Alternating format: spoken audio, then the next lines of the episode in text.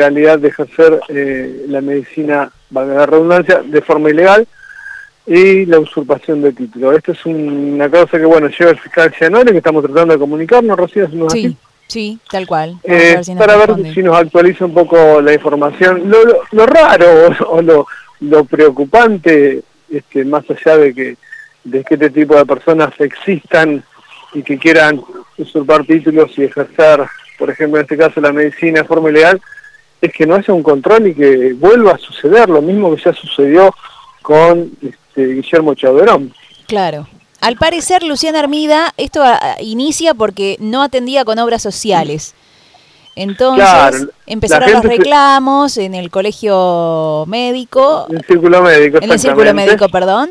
Y bueno, y ahí se inicia la, la situación, ¿no? Claro, porque vos imagínate que si sos una persona jubilada y tenés el sueldo medio justo y no es lo mismo pagar una, una visita al médico por PAMI, por ejemplo, que pagarla de forma particular.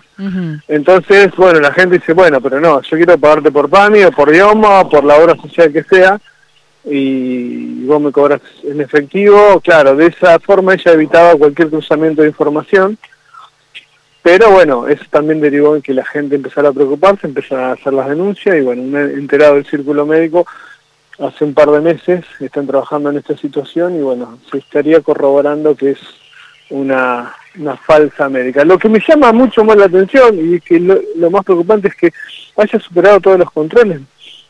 Lo que tenemos de información previa es que también estuvo trabajando en la clínica de la UOM. Sí.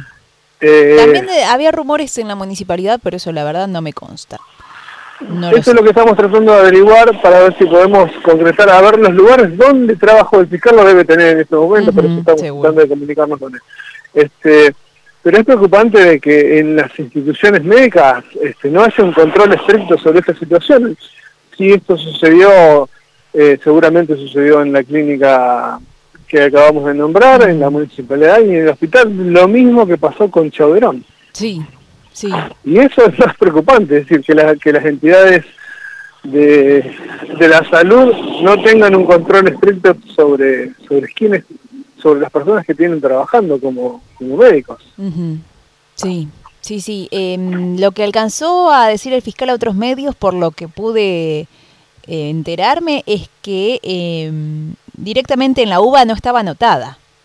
Se demoró un poco la investigación también porque eh, claro, hasta que la U, por el tema de pandemia y demás, hasta que la UBA respondió si tenía título, bueno, le dijeron que no, y ahí pudieron eh, saber que, eh, que esta médica no es médica, ¿no?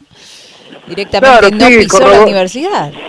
Está bien, pero ahora, este, hace siete años que está atendiendo, por lo menos. Durante esos siete años vos nunca la pediste el título, nunca corroboraste.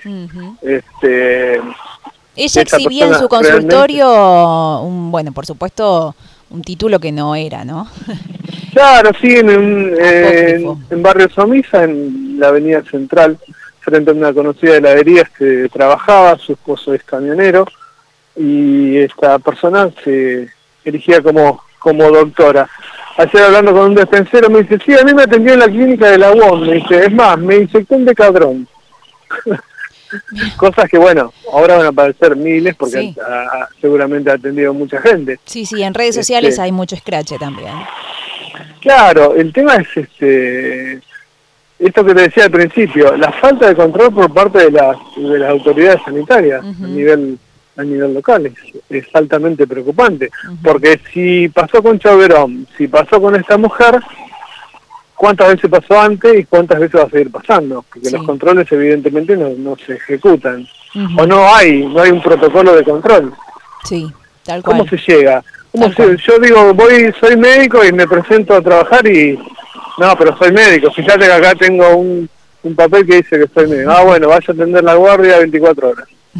Sí, entiendo, entiendo lo, que decís. Sí, sí, sí. Eso es lo más preocupante. Eh, los controles van a tener que ser mucho más exhaustivos porque ya tenemos casos importantes que directamente burlan todo sistema. Ahora, después mi pregunta está, pero ya es totalmente personal, es cómo se animan a tanto, ¿no? Que esto es lo que decíamos el otro día.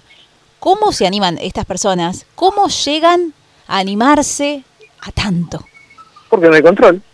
es tan simple como eso. Sí, sí, pero aparte del control, digo, ¿no? ¿Cómo, cómo, te, ¿Cómo te da la cara para ejercer la medicina sin tener eh, la aprobación? Tal vez tienen conocimientos, pero no importa, no, no han pasado por los controles exhaustivos, como decís vos, no, no terminaron en la carrera, eso no, no puede suceder, es increíble.